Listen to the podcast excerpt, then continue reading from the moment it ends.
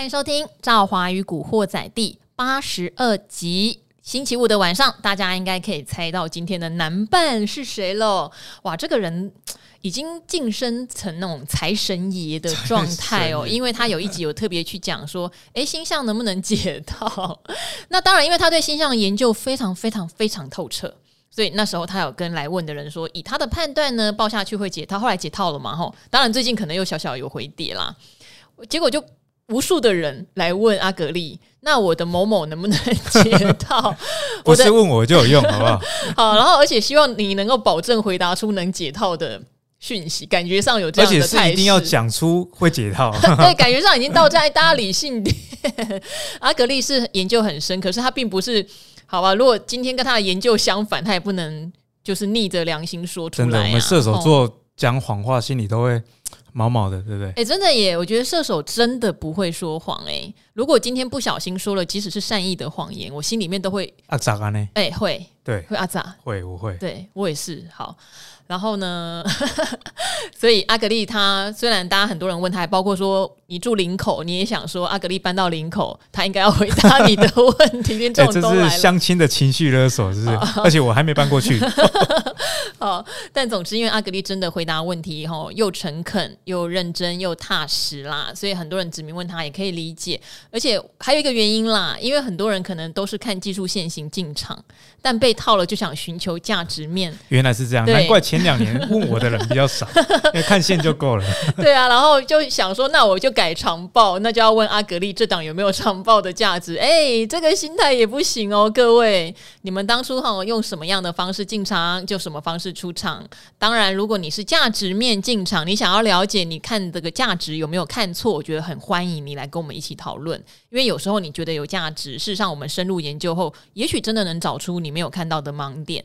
那还有最近，我觉得更多人是你在自问自答，在很长的留言里面，你根本就充分回答了你自己的问题。对，感觉上你只需要阿格力告诉你，对，就是这样。就是这样 我常常去问神，其实心里也都有答案的，还是会去博杯。哦，我们去问神，一定心里面有想祈求的事情啊。对，所以你当然希望神就是给你圣圣杯啊，对不对？就是不要否定你的 盼望嘛。对啊。啊，你这样讲，感觉如果讲出大家相反的答案呢？嗯，可能我就会有会被洗一星评价 之类的吧。好，那因为我觉得今天星期五了嘛，要放假了哈，所以我今天的话先选了一则留言，刚好这个留言很适合我跟阿格丽跟大家一起讨论，就是前两天说要回的，如何去分辨新闻的真假，还有平常我到底从哪边得到这些消息、做功课的管道。对，因为每一个人所处的职业环境、能力都不一样，所以我今天呢，我比较占优势啦。我记者出身的，又有当过研究员，就是没啊，现在已经不是没啊，但还可以骗吃骗吃啊。哦，那阿格丽呢？他本身学生计的，他是生计博士，他也进入这一行哦，所以他也很有参考性哦。我就把这一则来念，然后告诉大家，分享一下我们两个现在是怎么做功课的，好不好？诶，这个哈、哦、昵称我喜欢啦，标题叫 Podcast 排名，快还赵华公道。对啊，现在平的平台上听说都给那个新进的 Podcast 的排名比较加权比较厉害，是不是？对，因为。嗯，Podcast 这样也不错，就等于新开张的店，他帮你多宣传一下。我自己也享受过这个红利，就很快，我好像开张两天，他就让我排名第一名，我自己都吓到。哦，好强啊！对，但是现在我有点觉得小不公平，是我的这个每天录的节目嘛。第一，我日更，其实日更的人很少。嗯。第二，我不但日更，我还常常就是能够挤到前十名。那挤到前十名，结果我的综合排名，他只给我二十几名，我就觉得也太狠了吧？对呀。哎、欸，所以 Podcast 真的要还我公道，我日更耶，而且我日更的长度是长的，我每一集大概都有四十分钟，然后我的收听量也大，它能够挤到前十、嗯，好差的也有前前二十，怎么你给我排名是二几名，不公平啦？没关系啦，我们做这种节目有时候是跟大家结善缘，累积功德值。所以以后还的不只是排名的公道，还更大，好不好？对啦，我因为我也希望大家呃，初入股市的小白进来搜寻，能够快一点找到我们啦，少走一点冤枉路。对，然后快点找到我们的话，排名前面还是比较有优势。对啊，我们讲的东西其实是我们自己付过学费的，对对对，亏损的哦的心得，很，很长的血泪斑斑。好，到现在都还有新的东西可以学哦，哈。好，我来念一下这则留言。上次听到赵华说自己喜欢上班，对，我很怕廉价。平常会去 EMBA 上课，太佩服赵华斜杠的生活和惊人的毅力。身为一想到上班就想躺平的社畜，应该向赵华看齐。好奇常呃，赵华常常说，从法兰和各式各样的朋友得到消息，来进判进而判断标的。如何培养出庞大的朋友消息圈呢？是因为去上 EMBA 很有帮助吗？散户常常哦只能透过新闻，又不能参加法说会（括号还是其实可以）。刚好这两年可以，因为这两年的线上法说很多，只要取得一些序号，你跟例如说跟营业员问一下哦，应该都可以有机会线上法说。很怕被市场风向带着走，难辨真假。好像最近观察海运股，严董啊，严董今天有新闻哦，常常突然喊多说运价马上就要回弹，还说二零二三年环保法规上路后会抵消新船下水的这个就是运力增加太多的问题啦，海运会供不应求，摆脱景气循环股，不知道是否真的那么看好？赵华自己会怎么检视新闻的真假呢？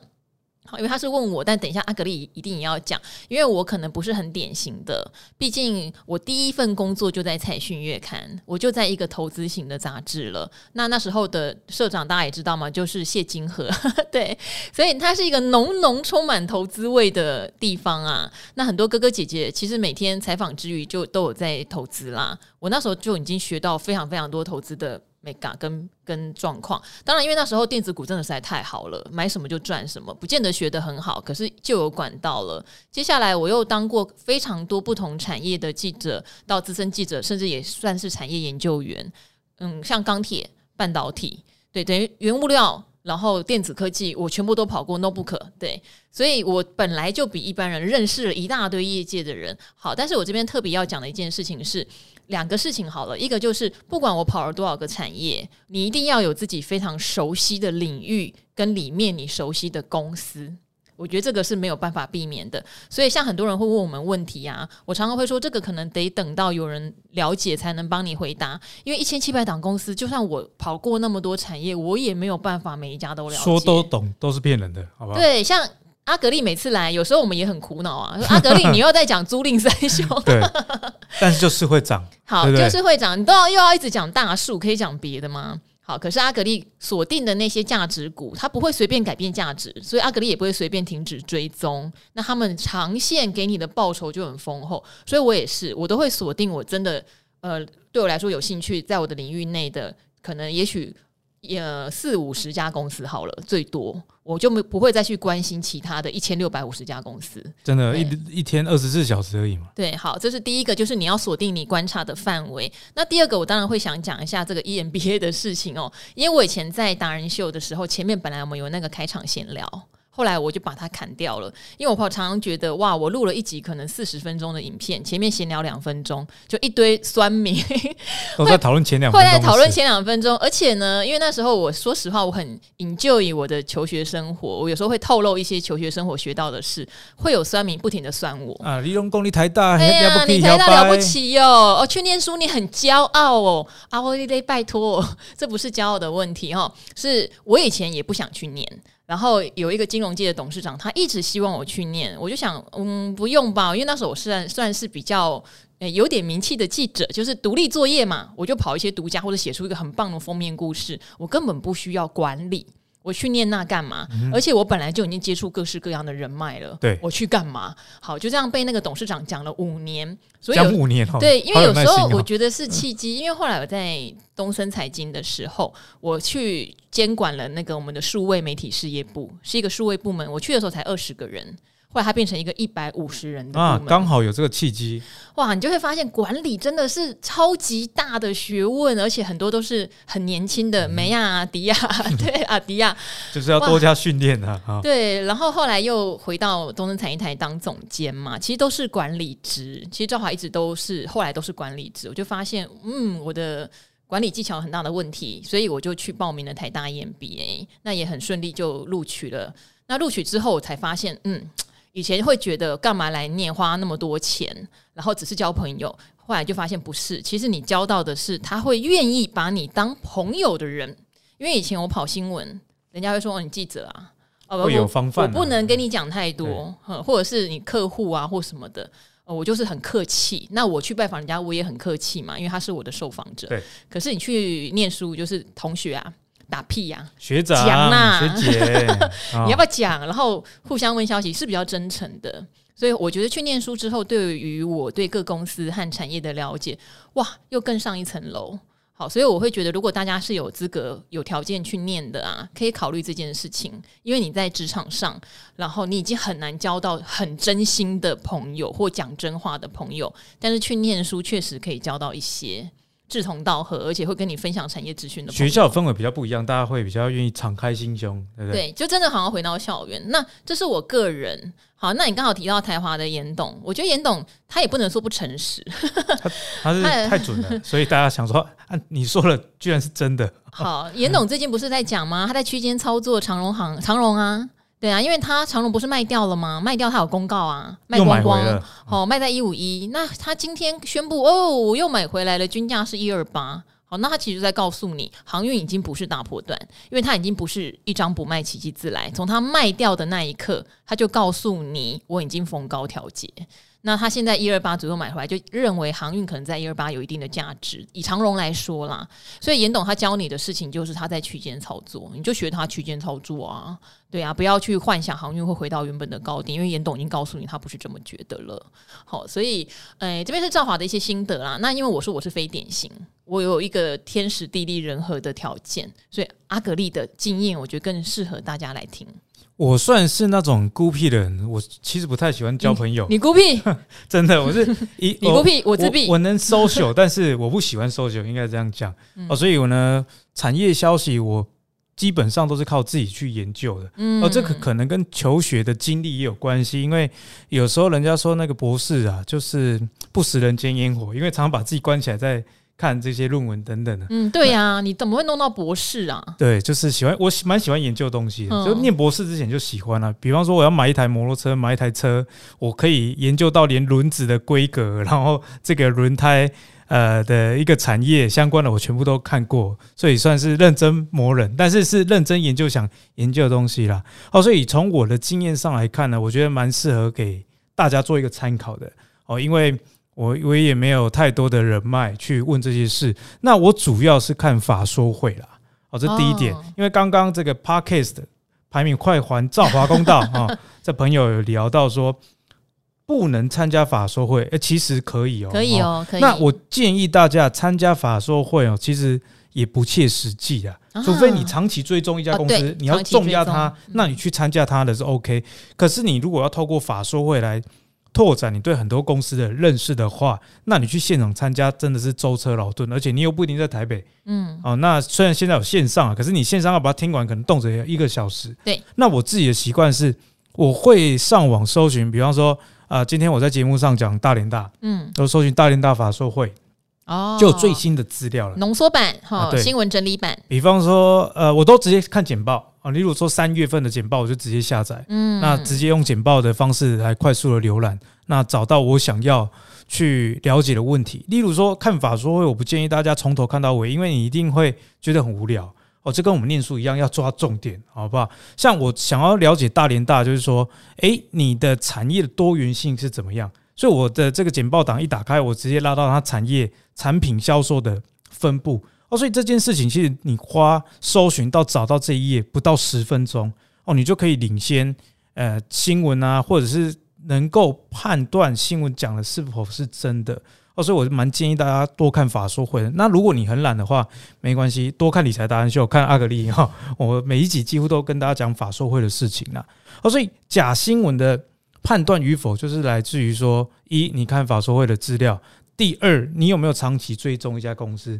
例如说，大家常常讲，我喜欢讲这个租赁类股，这确实是我从二零一六开始写部落格的时候呢，部落格的文章哈，你如果上网 Google，在二零一六到现在追了六年，所以呢，你在这追踪的过程中，你会得到一点启发。例如说，诶，你记者在上涨的时候说了这个好消息，这不是去年就讲过了？啊，你就会发现，哎，这个利多可能只是复制贴上，它不是一个真正的利多哦。所以建议大家，你如果真的想要把投资做好的话，你要你的核心持股，然后从研究你的核心持股一支两只都好开始，不要求好心切，觉得说啊，我持有十档，十档我都要全部的认识，这样会自己把自己打败了。好，呃，而且我会建议从稍微比较热门、有人气的股票开始，因为像有一些人问一些好冷门的，冷门到我常常讲，你会找不到多的新闻，你更找不到研究报告。好，刚刚可能漏了讲一个，其实很多的公司都有研究报告，法说完马上发哦。啊，热门的公司通常有。对，法说完马上发。然后有时候我看到那些研究报告，我会很吃惊哦。我就举一档例子好了，我不晓得适不适合。我先不要讲它是哪一档，因为我有嗯一档生技股一期的啦哈。那因为我有一些大股东朋友。就也是同学，就有稍微聊到他今年的一个展望，这样。那其中就有提到说，哦，他今年有业外两块钱会在什么什么时候入账，这样子。好，因为这样讲就有点内线交易，所以我就很隐晦的，就可能真的不方便讲哪一档。然后那时候我就觉得，哎，这好像听起来是一个蛮秘密的新闻，这样子。可是后来等他开完法说啊，几乎所有的大型的研究机构出的。报告都有讲到这个业外两块，就是它已经不是秘密了。好，就是这些研究单位也是蛮厉害的，所以每一次大型法说之后，你真的上网查一下，不但有浓缩版的新闻或是公司的简报，它更会有它的。券商出的报告，当然你久了也会知道啊。例如说，某一家券商每次讲航运就只有多，哎，就只有多，只有会创历史新高。那久了你会知道有点麻痹掉，不是那样，可能就要撇除掉。所以如何分辨新闻的真假？首先你自己要对它有一定的理解，你就会知道新闻出来。嗯，就像有一次我记得好像是不知道半导体哪一档。就是举例来说好了，他他讲的时候，在新闻上面看起来好像好好营收创高之类的。可是如果你对他很熟，你就知道说，大家对他的营收创高，也许是要比上一次的高多十趴才叫做很好，因为股价已经反映成这样了。可是他营收创高只有多一趴。啊，那就不行。你在新闻上面看到就是营收再创新高，好像非常好。可是诶，怎么市场的资金是撤出？因为比市场预期的状况低。那你说这怎么分辨？不好意思，就是你对它很熟，对啊，然后追踪，对，一直追踪，然后你知道现在市场对它的期待是什么？好，说起来并不太简单。就日积月累，我觉得投资就是呃一个日积月累的事。所以收听我们的 Podcast 其实也是，我觉得可以加速。以及缩短这个研究的时间啊。嗯，好，然后因为也借由我们可能会回答一些个股的问题，也许你就可以锁定你喜欢的个股一起来做研究啦。吼，好，那这个是我们一开场吼，因为一个问题衍生出我们两个怎么做研究的。那接下来就要来回答吼很多很多的问题喽，因为很多人都会指名阿格力。好，有一位二宝爸之赵华，赵华得第一哇！你问的这个问题真的很长诶、欸，有点到万言书的地步哦。所以赵华也就挑一下那个重点来念，好不好？我也发现你做的功课很足啦，所以我就省略性的念。当然，你前面讲的很可爱，你说你是从存股 Debug 第一季开始收看的，所以你是老听众哦。赵华和达人们度过你每个洗奶瓶的夜晚时间，那你小孩应该长大了，因为存股 Debug 应该做两年以上了。每次老婆问我在听什么，我都回答赵华。久而久之，老婆好像有点吃醋，又是赵华。哎，没有，我是清白的老婆。好。我只好一再解释，达人秀是非常知性优质的理财节目。好，很开心一路走来有达人秀的陪伴，希望达人秀节目长青播到你当阿公啊！你还在洗奶瓶，你就要当阿公了，会不会太早啊？自己花了几年的时间摸索适合的投资方式，目前长期投资的部位大概是小型成长股四成，大盘两成，金融两成，传传产两成。好。当然，你自己也说哈，并没有很拘泥这个比例啦。有三个标的想要请教，第一个是八二一零的勤诚，诶，其实我还蛮意外的，因为勤诚一开始有人问说，我觉得很冷门，我根本没理他。后来就陆续有人问，后来才发现大家可能是听到他有做伺服器的机壳，但机壳说实话是一个蛮辛苦的产业。好，因为本业是伺服器的白牌机壳，那你看好伺服器产业吗？那实际营收成长也高于产业的平均值。好，这两年你也自问自答喽，有几个硬伤让它表现差？第一个是汇差，第二个是原物料的成本，尤其是钢铁，第三个它有扩厂前期的支出，所以二零二一年的毛利率、净利率都落到低谷了。那本来以为去年的 Q4 会有起色，结果净利率近来再度的创低。你很看好伺服器，可是公司的表现会让你对它的议价能力有担心。好，可是不是表示护城河不够深？嗯，目前是损益两平，部位也占了十帕，没加码了，所以他想听听看我们的建议。那我觉得很巧的是，我第一次听到有人问秦晨，我看到他的毛利率，我的反应也是说，他可能在原物料的上涨过程中，他比较没有优势，因为原物料上涨，你一定要能转价。啊，那特别那时候也提到，有些公司虽然能涨转价原物料，可是它代工费会下会被下修。那秦晨看来，可能这两件事情上面，也许都有一点压力啦。那时候是这样回答。那阿格力的话，能不能帮忙看？因为这是不是代表它的护城河不深？诶、其实我觉得大家在看好产业的时候，要加入一个概念，就是说，呃，这个爆发力的问题。例如说，哎、欸，伺服器的需求越来越高。以机壳来讲，它并不是说它在一个错误的产业，但是我自己的话会比较喜欢，会随着同样都是这样的销量的情况下，还会增加的。例如说，我们之前在节目上就有讲说，哎，这个伺服器需求扩大之后，不只是这个量的提升以外，还有这个里面的不管是 ABF 载板啊、PCB 的层数等等。所以我记得我最近一次在达人秀讲是讲金像电，对，哦，金像电最近也很强啊，这个就是一个。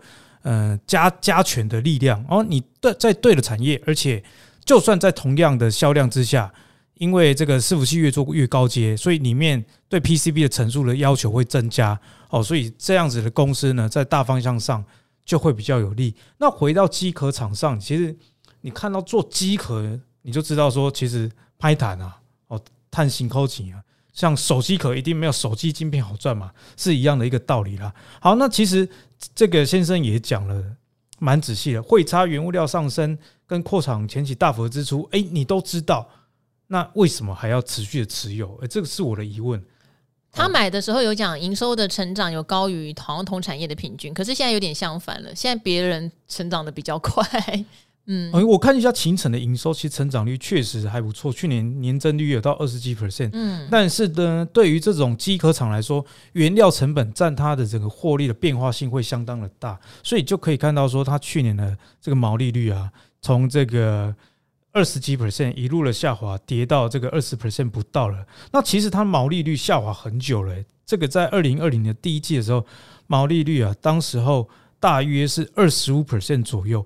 可是，在二零二零那一年，哦，整个这个原物料上涨情形也没有很显见的情况下，那一年的毛利率它还是持续在下滑，更不用说去年是一个原物料大爆发，一直延续到今年的这个时间点了。所以，如果我们把时间回到以前，我们不是马后炮，你在一个原物料没有上涨的一个年代，但是你的毛利率控制就没有到那么好了，那。又遇到一个原物料大幅上涨，而尤其去年上半年，大家看到不管是钢铁、造纸哦，甚至玻璃，原物料万物皆涨的情况下，应该就要提早做出因应了。那到这个时间点的话，其实如果是我哦，我可能会选择换股操作，因为你看不到，你如果从价值面来看，它本益比十二倍，你也觉得。没有很差，但是有时候本益比哦，你还是要留意到这个盈余的趋势。假设盈余是处于衰退，例如说去年营收虽然年增二十几 percent，但去年的盈余啊是年减三成，而且第四季年减五成，就可以知道说这个毛利率的压力实在太大了。那刚刚他自己有讲到说，可能前期的资本支出等等，那你就知道说，哎，这个不是在短短的时间之内能让你看到开花结果的一档股票。那换股操作或许是比较好的方式啊，我个人的浅见，如果是我自己的话，我觉得换股可能是一个，因为要我现在逢低加码，我大概也比较没办法，因为饥渴我以前有比较不好的回忆啦，饥渴的真的就是它整个产业竞争力。在产业的各个环节里，好像真的比较弱。他拍单，嘿，机壳厂真的比较弱，它不是做做最核心云端伺服器最肥的那一块，所以可能这个东西是我会比较考量的。它护城河确实以产业来说本来就比较浅，这个是真的。好，那第二档是阿格力哈，很便宜的时候就在达人秀推荐过的。那相信你买的日期跟阿格力推荐可能差不多哦，因为你说秦晨买快三年嘛。圣衣你也买快三年一七七三，那哦，那你买的很便宜呢，赚到爆，赚到爆哦！所以有讲拉回整理就加码，获利超过一百趴哈。嗯、好，问题是因为一直长大嘛，这个股票，所以持股比例从十趴成长到三十趴，中间已经小幅获利了结喽，占比超过二十五趴。我倒是很好奇耶，那会不会你持有的其实已经接近五本了？接近五本，我觉得就非常好处理，对，就非常好处理。好，因为声音太强势，占比就压不下来，很看好长期，但是很难估算股价是不是已经反映到后几年。我觉得这是一个很好的问题，我也会这么想。三幅画啦，声音是不是有这个问题？好，如果之后动能趋缓，反而会大幅回档吗？请教达人有没有什么策略，避免单一持股占比过大的风险，还是尊重市场？我觉得占比不是重点。绝对不是重点。对，你又不是基金经理人，对，占比不是你的重点，因为你的本就是那么多，你没你并没有花三十五趴的占比去买它，它是涨，它是股价成长到这样市值，的占比，对，这跟、嗯、这跟占比真的没有关系，你有多少钱还是你自己的钱。好，所以但是我觉得重点来了。我要怎么判断它是不是反映后几年的价值？嗯、这还比较重要。对哦，这个是大家常见的一个问题了。那我觉得这一题问的就很好。那首先还是像赵华讲了，你不用去 care 说它占你的市值多少了。嗯哦，如果它能一直涨，占我的市值百分之九十甚至一百也可以啊，随、嗯、便它有赚 有赚钱就好了，对不对？嗯、好，那回到哎，到底是不是已经反映未来呢？我先跟大家讲哦，其实这些有一个可以很量化的指标叫本益成长比啦。嗯哦，那你如果看本益比的话。会有一个问题，就是说，呃，本益比是以过去四季的 EPS 啊来来计算哦。那如果你未来在成长的话，你现在觉得昂贵的本益比可能是未来的合理。那现在的合理，如果公司继续成长的话，现在合理本益比未来会变这个便宜的本益比哦。所以成长型的公司也建议大家，如果你有把握它会成长的话，你可以用本益成长比。那本益成长比呢，适合用在。这个产业真的是持续成长了，不适合用在景气循环股哦。哦，那本益成长比，我们先不跟大家讲公式，因为熊乐乐等啊，你们先去下载阿格力的价值成长股 app 哦，因为是免费的啦，里面就免费免费对里面的个股的基本资料，例如说像圣一，你点基本资料就有看到这个我的软体自动帮你算本益成长比是零点六八，那给大家一个概念哦。这个成长型的公司啊，只要本益成长比小于一，嗯，这股价并没有太过于昂贵啊。好，它的大方向的概念还没有反映它的成长力。对，它的大方向的概念，简单来讲，大概就是说，哎，你觉得这家公司三十倍的本益比很高，可是它居然还一直涨，哎，台股是不是有很多这种现象？嗯，那就是说本益比三十，那我的这个成长性可能百分之四十啊，哦，所以一除以这个本益比跟这个成长性之后，啊，其实比例小于一，哦，那个这个本益成长比。就会是一个呃小于一的状态，代表呃公司其实并没有到非常非常过热了哦，这是一个简单的方法。但是这个方法就我刚刚讲，你还是要对产业有研究，到底它还会不会持续的成长？那以圣一为例子啊，我们可以从两个方向上去看。第一，它这几年的成长就是它嫁给台积电啊啊，所以台积电的资本支出只要还在增加，那这个成长性你就不用多去这个烦恼。哦，这是一个大方向的方式。那你如果要细看的话，你可以去看圣一的资本支出。哦，通常这种化学公司哦，以北加巴巡演去做资本支出哦，因为化学公司是一个传产，我一定是订单供不应求了，我才会去考虑扩厂。然后化学公司的扩厂跟电子产品的扩厂也不一样。例如说面板公司啊，我的面板供不应求，拿去扩厂，可是因为面板的需求一样是有景气循环的问题。那我们之前在节目上也有分享过，化学药剂、溶剂。其实是一个耗材，嗯哦，所以它扩厂之后掉单掉很多的这种几率算是很小，嗯，特别是它的客户是台积电，它这种高阶制程用的溶剂，而不是一般的普通的家用的啊，或是普通工业用等等哦，所以从本益成长比以及它大客户的资本支出还在增加，加上它自己啊的资本支出也还在增加的情况下，我觉得有有没有反应？到未来呢，还言之过早，应该还没有完全反应完。嗯，那刚刚我也提到，如果你获利了结，已经把你的成本都 cover 掉，现在的是账上无本的股票，其实我想你的压力不用这么大，哦，不用那么大。那第三支股票哈，其实这个阿格力之前有帮我们分享过，一九零四的正隆，尤其是。股票不好的时候，你会觉得你需要抱着纸箱去公园，就会想到正隆。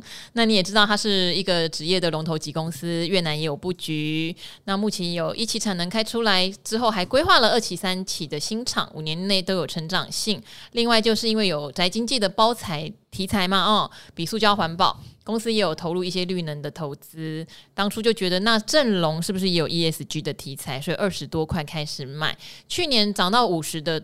途中有加码，所以平均成本三十几。进场目的想长期投资，所以涨到五十不为所动。后来就回跌了，自己预估四字头会有撑，结果后来又回到快成本价，所以就有那种哎呀，为什么我报上报下嘞？好，所以他那时候他有提到，为什么像圣医会想要部分了解，就会觉得有时候长报好像没有办法赚足赚饱啦。对，好，会报上报下。那像这样的个股，如果当初买进是要长期持有，要怎么买？要怎么样的？呃，加减码哈，他说如果减码好像违背我长期要抱他，嗯、就是我要爱你一生一世啊，我中间都不能出去一下子这样子。好，那如果没出场，事后看到这样跌下来会捶心肝。所以我觉得这就是一个长线投资上面很多人会问问到的，就像那时候有人去像我一样减呃费半，费半最近又跌回来了，他就觉得那我为什么之前有赚十几趴我不出一趟？嗯、对，哼。哦，我觉得他其实持股的耐心都还蛮久的，对，哦、对不对？其实是可以嘉许的啦，哈、哦，这是说是林口的相亲嘛，所以要求对他说欢迎阿格力搬来林口哦，我们在地群组都热烈讨论林口多一位理财达人哦，就是阿格力。干温干温，好，那我我也。回答他的第三只股票问题，点出他的一个最大的症结点啊。好，其实他的这个症结点只要打通，哎，这任督二脉就通了。哎呦，因为他持股的耐心其实没有什么问题。哎，对，都有三年内。但是呢，差异就在于说，有些股票你不能相提并论。比方说，圣一，我们刚刚讲的，它其实。不算是景气循环股啊，对，它的毛利率可能会受呃这个石化业影响，但是不代表它是景气循环股，因为它的产品是耗材。可是像刚刚讲的这个呃秦城，它会受到钢铁严重的侵蚀，它毛利率问题。那这个阵容其实也有同样的一个状况，正隆是原物料概念。对，正隆它的营收什么也都没有问题，嗯、那我相信他有在看营收，他才会愿意报这么久。嗯，但是呢，正隆我们就可以观察到，他在去年啊下半年开始，其实第三季的毛利率就已经很难看了，只剩十九 percent。哦，第二季是还有这个二十六哦，所以你在看到这个景气循环股的毛利率开始大跌的时候，如果你还有赚，我觉得先入袋为安是一个很好的方式，因为没有人知道景气循环股，不要说下个礼拜啊。哦，不要说下个月，可能有时候连下个礼拜都不知道这个原物料变化。哦，所以原物料类股，我会建议大家，如果哦你发现主力开始绕跑了，例如说之前航运就是这样，或者是说你说的诶跌破这个季线，诶强势股你居然跌破季线，甚至你诶如果比较保守一点，跌破月线你就跑，其实这样也是一个不错的方式啊。所以原物料类股不会建议大家死抱活抱哦，所以真正有成长的公司跟原物料的类股。它都已经可以持有很久，现在只差在分辨，哎，哪一些是有景气循环的影响？那有景气循环影响很大的个股的话，有赚就跑，是一个不错的方式。好，因为我以前跑钢铁嘛，那大家都知道钢铁以前存股最喜欢找谁？其实会想要找中钢，可它是不是一个聪明的选择呢？事实上就证明它不太是个聪明的选择，因为原料有一波非常非常大的行情，就在两千零七到两千零八年，那时候油价上奥运啊什么的也是。对，然后那时候美国的景气也热到个不行，所以为什么次贷风暴？因为那时候连最穷的、信用最差的人都觉得炒房地产会赚钱，所以都跑去银行贷款。那银行为了赚这笔钱，就会说说你信用不好，所以利率给你超级无敌高。那可是他会觉得没关系啊，反正我带来之后买房子，我转卖，我马上就赚钱啦。所以那时候就是全民皆疯狂的一个状态下，中钢也涨到五十四块嘛。可是后来整个景气是大泡沫。它就一路摔一路摔，有没有？所以它其实是会跟着景气有明显的起伏。真的惨的时候放十年都没有用。对，所以像正隆，虽然它也是一个很棒的公司，可是它也是难免受到像纸浆价格，还有像去年可能会有一些上半年有疫情的影响，所以纸箱很缺，它有这样一个波动。对。可是如果今年终端需求没那么好呢？可能它又会下来。对，所以它可能对长期持股来说，反而还不如做破段。哎，这是大家一个一个小小的心得啦。是，那很适合存股的，其实可能要每年没什么波动的。对，像通路股有没有？通路股也很适合，就是无聊的产业，越无聊的越适合存股。它可能去年也有受惠啦，可是以长期来看，每年赚的钱差不多，最好是小小小小成长，每年成长五趴十趴。这种是最好，这种最好，这种存股真的最棒哈，逢低加码不会有问题。好，然后再来。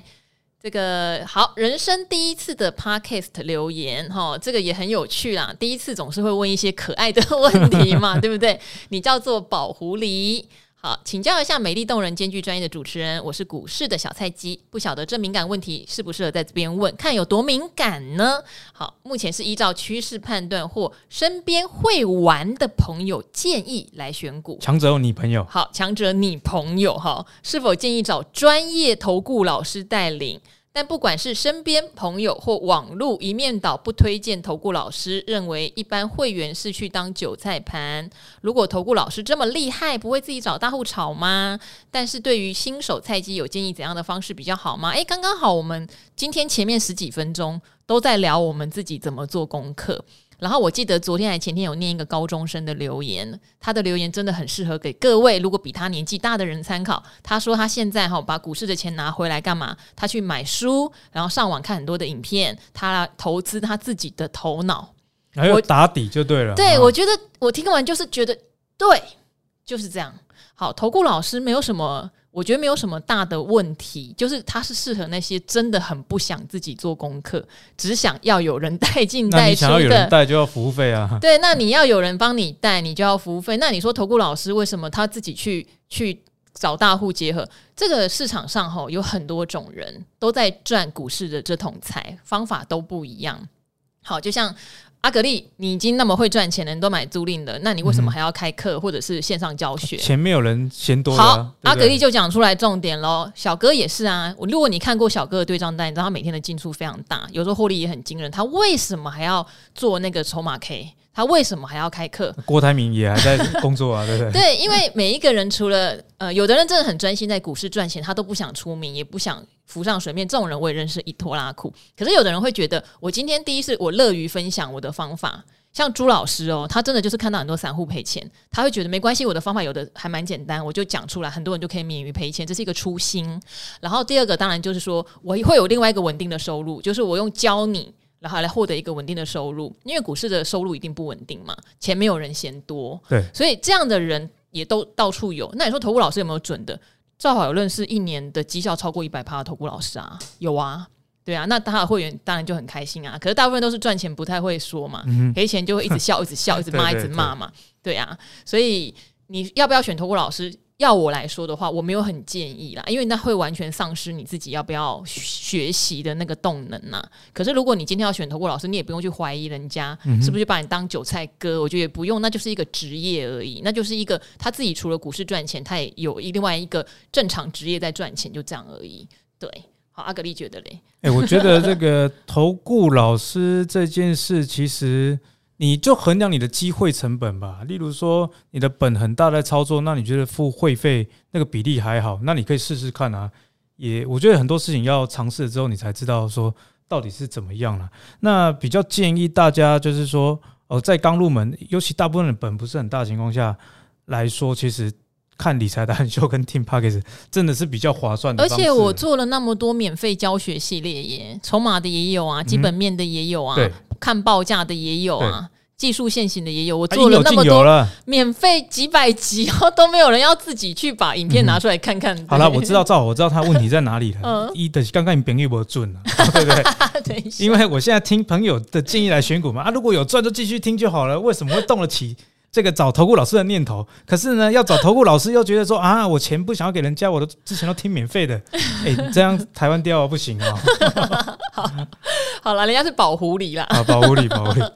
好，会建议真的就先有一些很多免费资源可以学啊，然后重点在，我觉得还有一个很很大的重点是，你要先决定你是什么门派啦。就像古鱼也曾经是学技术线型，很多人因为技术线型好入门。就会先学技术线型，但后来他就觉得那个东西他不踏实，他就变成去研究财报。那像阿格力应该也略懂技术线型。我以前呢、喔，我以前很喜欢做当冲，哎，嗯，然后冲到最后是自己被冲垮，所以啊 想说啊这个不适合我，而且我心情是那种容易紧张。如果在工作，我有想到我的在股票这边跳动，会想要去看。后来我就想说，呃，对我个人来说，可能你把时间投入到工作上，嗯，本业的增加收益会比你执着在当冲每天赚快钱来说。对我个人呢、啊，会比较有效益，嗯、所以我呢，我后来就改用比较长期投资的方式。嗯，我觉得这样可以把我自己这个人职业跟投资赚到钱最大化，取得一个好的平衡点。嗯，好，然后而且像像我在做财经媒体，我会觉得跟大家互动，或是我每天收集资讯分享给大家的过程中，我自己会成长啊，会会会，所以我很 enjoy 这件事情。正好讲到重点哦，就是因为像刚刚刚刚也也讲嘛，哎，如果投顾老师这么厉害。自己找大户炒不就好了吗？同样逻辑也蛮多酸民给我们指教。嗯，阿格力你那么准，你还上电视讲干嘛？你就自己赚就好了。有时候这是一个 push 自己成长很好的方式。真的哦。就是比方说，如果我自己投资的话，我我跟你讲，如果我都不上节目，我可能永远都玩租赁股而已。嗯，因为我我我做这样子就会赚了，那我干嘛又去多做？人都是因为达人秀他讲别的，不要再跟我讲租赁股了。对，人都是有惰性的嘛。嗯，那因为你要这个上节目的关系，所以哦啊，你也不能。每个礼拜都讲租赁吧，所以你就会 push 自己去研究各个不同的产业啊。那日积月累之下，哎，其实也觉得说自己上节目一年两年下来，哦，这个增广见闻，自己也很多哦。所以我觉得啊，除了乐于分享以及自己有学到以外，啊，我们讲一个比较实在。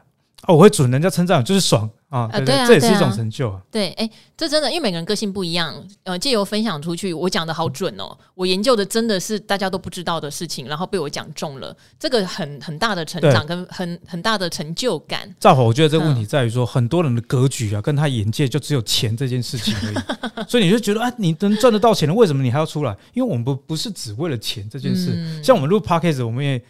观众朋友都知道，像阿格力录这个也没有钱，没有钱啊！你在跟我抱怨，阿格力现在讲了四十分钟都没有一毛钱给他哟，因为他是 Enjoy 跟赵华在聊天，对对对，然后互相分享给我们的听众的这个过程。其实坦白讲，有很多的问题是，哎，如果别人没有这样问，我没有去回答的话。嗯我可能也不会想到，那借由回答这些过程中，我也开始知道说啊，某些时候投资人可能是出了什么问题。那会不会我自己有时候投资呃卡关的时候，也是发生一样类似的情况？嗯，而且有时候投资人卡关啊，你的问题很好解决。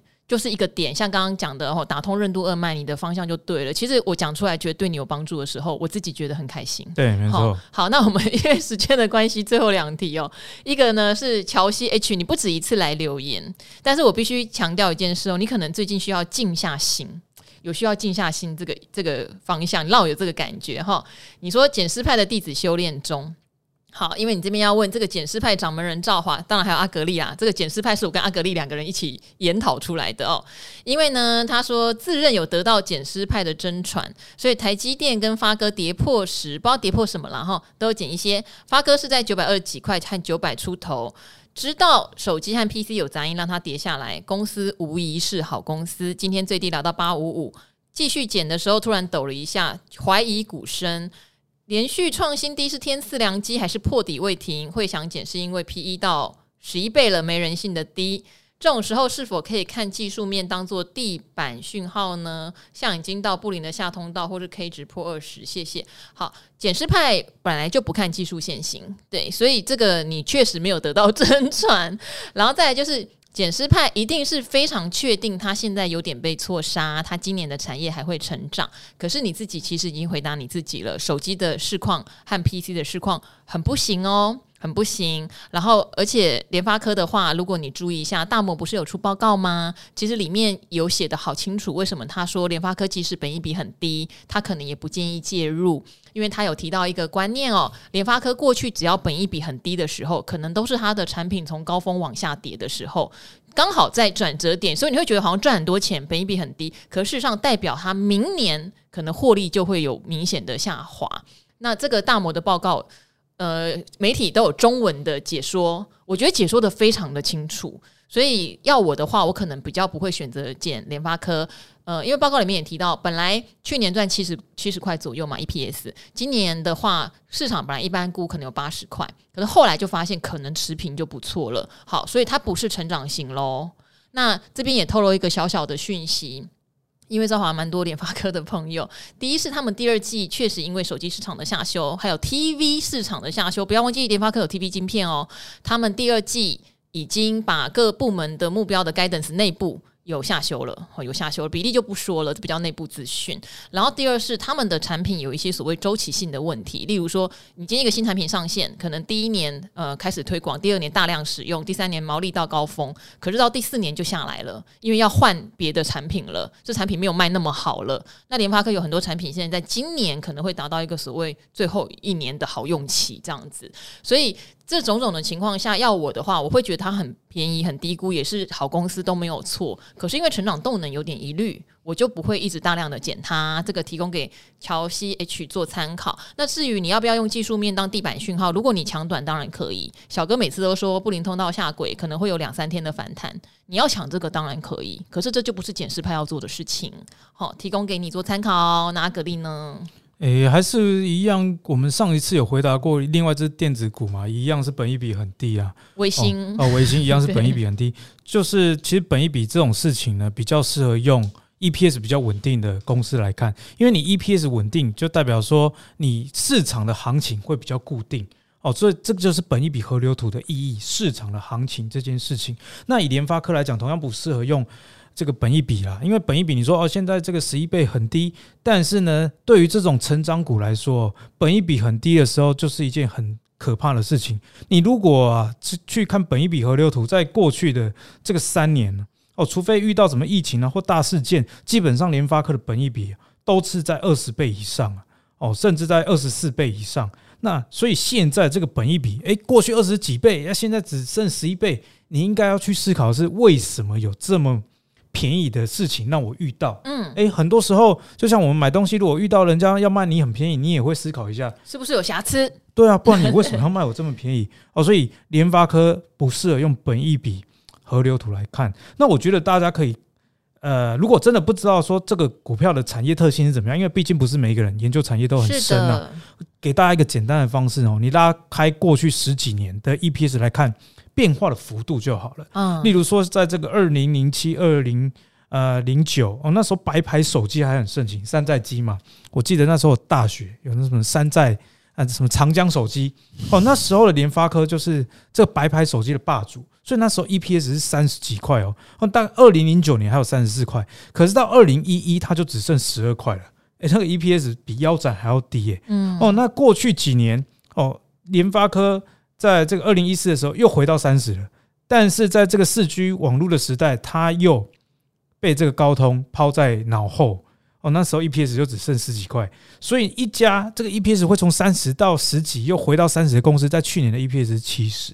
那你看到这七十的 EPS，你就要知道有时候怎么下去啊，怎么上去就怎么下下来。好，所以在联发科这件事情上，我觉得大家先不要太急躁会比较好，因为以他过去的 EPS 来看，这个腰斩都是很常见的事。好，联发科的董事长蔡明介有讲过一个非常有名的理论，也许近几年进来的投资朋友没有那么熟哈，叫做“一代拳王”，那个“拳”是拳击的“拳”。他在讲 IC 设计哈，为什么会有这么多常常变成股王又没落的？呃，因为很多的新产品，你可能真的抓到了当初一个 moment，你抢到一个很高的市占率，你就会一下子 EPS 冲得很高。可是后面如果你没有再抓到一个新蓝海、新市场，那你就会跌得很深。其实很多 IT 设计公司啊，都曾经在这种时代的洪流中，甚至跌到下市都有的。那联发科比较厉害，它慢慢的让自己茁壮，它吃到的市场也比较大，所以它确实没有像一代拳王那么惨。就是说，因为一个产品线起来，没有那个产品线，它就死光光。其实真的是一家很厉害的公司，它很厉害，很厉害。可是很厉害之余，就要提醒大家，毕竟它还是 IC 设计公司，它很容易有刚刚讲的哈，它有一些产品线可能在今年都还吃到不错的市场，那明年可能改朝换代呀，或是那个产品的应用已经没有那么流行了。他能不能抓到下一个新蓝海，就是联发科最大的挑战。所以你看那个联勇为什么本一比只剩六倍，其实也是一样的意思啊，都同样的产业。好，所以这个提供给乔 CH 做参考。好，最后最后了哈，因为这个问题可以很快回答，所以我们就把它放到最后。他有问，因为你第一个问题问伟权店，伟权店麻烦哈，就回去。刚好就四五天前就是阿格力本人，阿格力本人有回答过伟权店，所以问伟权店的这位朋友，请去看前面几集而已。我们现在都非常佛心，会在标题直接告诉你这一集有讲什么股票。所以我回答您第二个问题哦，你是问千张大户已经是你每周的工作，但是你觉得大户比例高的时候，股价好像都在相对高点；比例低的时候，股价都在相对低点。所以呢，诶，是不是筹码在低档时是进场时机，高档时反而做短线可以卖掉？好，刚好今天达人秀也在讲这个事情，所以请阿格力帮你解惑吧。我觉得这个千张大户有一个概念啊，就是说比例高不见得股票短期内就一定会怎么样。我们比较看的是所谓的趋势。对，就像如果他的这个大户持股只有四五十趴，嗯，就好像你当初考试，呃，某一科科。科目不是很好的时候，四五十分，那你是不是如果能进步到五十五六十分，就代表说这个成长幅度很大？嗯，所以相对的，筹码在这个很低持股的时候变成，哎，有点不错，有点增加，嗯，股价就会有动能。所以你他观察到的这个现象确实也没有错。那重点不是这个比例的高低，而是连续买进或者连续卖出的这个趋势会去决定股价短期的走势啦。好，所以如果你真的要看很短线的话，这个投信跟外资会比较适合你。那我觉得千张大户有时候是适合用来判断一家公司它的股性为什么会这样子的。例如说，很多很好的公司，它其实没有什么成交量。那它的没有成交量这件事情，对于长期投资人来说，到底要怎么判断是优点还是缺点？我就会去看千张大户。例如说他千张大户啊八九十 percent，那一查可能八九十 percent 里面六七十 percent 是董监持股。啊，我就知道哦，你的低成交量其实，在别人眼里的风险是我眼里的机会，嗯，因为这代表说，哎，这董事长他股票都在手上啊，自然这个成交量那么低，然后这个大户持股这么高。哦，所以如果是短线上的投资的话，我建议啦，观察千张大户对你的帮助比较小，这个外资跟投信的短期的动向会比较大。好，所以千张大户的重点可能不在绝对的比率，而是在它的趋势方向。如果从五十趴变成五十五趴，变成六十趴，当然很棒啊。可是反之，它如果现在比率很高哈，八十趴，可是却降到七十五趴、七十趴，那就是不好的。好，那当然八十趴的还有可能变成八十五趴、九十趴，对不对？也是有可能。对，所以趋势是比绝对性的比例重要。这个提供给大家做参考。那刚刚问的人叫做有点疑惑的阿好，然后因为没有念出来，怕你没听到。好，那。最后了，我就一念一两个鼓励我们的留言。那赵华这边要提醒大家，其实你们每一个人的留言我都有看到，我都有看到，只是有时候可能没有时间念出来。但是放心，你给我们的鼓励，我全部都有看到，而且我觉得非常的谢谢你们哈，你们是支持我们最大的动力。好像这一位叫做股市捞金的秋，他说听了阿格力哈生活投资美学，你还有这种节目啊？哎、欸，好，观察阿格力介绍的是日历的广告吧？真的是一家营收持续成长的公司对大树进行零股投资，目前小有绩效。谢谢赵华和达人们的分享，每天都要听赵华的节目，不听就觉得浑身不对劲哦。还有这个荣荣章有提到，每天可以听赵华的声音，好幸福。还有小鲜豆，他说心疼赵华妹子，因为为什么？因为我们在放假还来录 Podcast。他说：“虽然很希望每天期待都听到，可是呢，连休假还要来录，心中一惊哦。麦啦，该休息还是要休息，不要为了我们这些韭菜把身体累坏了，不值得。不会啦，我觉得还蛮值得的。好，最后一个哦，J O G 这个他说最优质理财节目，谢谢赵华跟来宾还有节目团队，你们的用心我感受满满，觉得是线上最优质的财经节目，没有之一。”确实，确实，确实，最好的主持人跟最好的 来宾，好不好？真的，阿格力是大家的最爱哦。好，那今天一样，跟阿格力要跟我们赵华与古惑仔的听众，在周五的晚上说拜拜喽！拜拜，周末愉快，周末愉快，拜拜。